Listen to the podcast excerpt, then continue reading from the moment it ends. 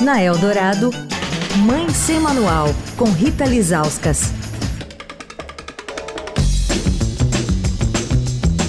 Oi, gente, Mãe Semanal de volta. Hoje, o primeiro dia do Novembrinho Azul, uma campanha que começa para que a gente converse sobre a saúde dos meninos, que vão até 18 vezes menos ao médico, ao especialista, que é urologista, do que as meninas vão ao ginecologista durante a adolescência. Você sabia disso? Pois é.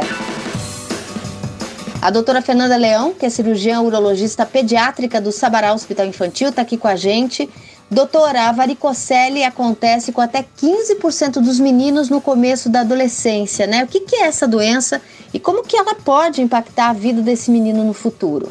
A varicocele é uma dilatação dos vasos do testículo, né? E ela acontece geralmente nessa faixa etária que eles iniciam a, a puberdade, quando eles têm o estirão, né, da puberdade, da adolescência.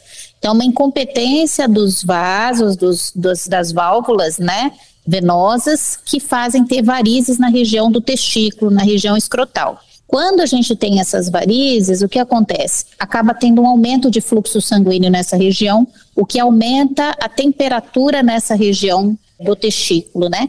E o testículo, ele não é à toa que ele é no, na bolsa, né? Ele não é dentro do corpo, né? Ele é na bolsa. Por quê? Porque a bolsa, ela faz uma regulação térmica desse testículo. Então, a gente pode observar que quando está frio ou quando acontece uma retração do, da bolsa testicular, quando está calor, ela se afasta mais do corpo, ela fica mais relaxada, justamente para fazer uma regulação térmica desse testículo para ele ficar numa temperatura ideal. Não todas as varicoceles são cirúrgicas, mas tem que ser acompanhadas de perto.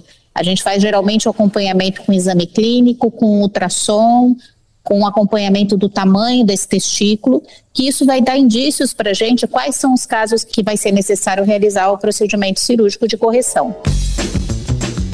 Quer falar com a coluna? Escreve para mãe sem manual, arroba estadão.com. Rita Lisauskas, para a Rádio Dourado, a rádio dos melhores ouvintes. Você ouviu Mãe Sem Manual, com Rita Lisauskas.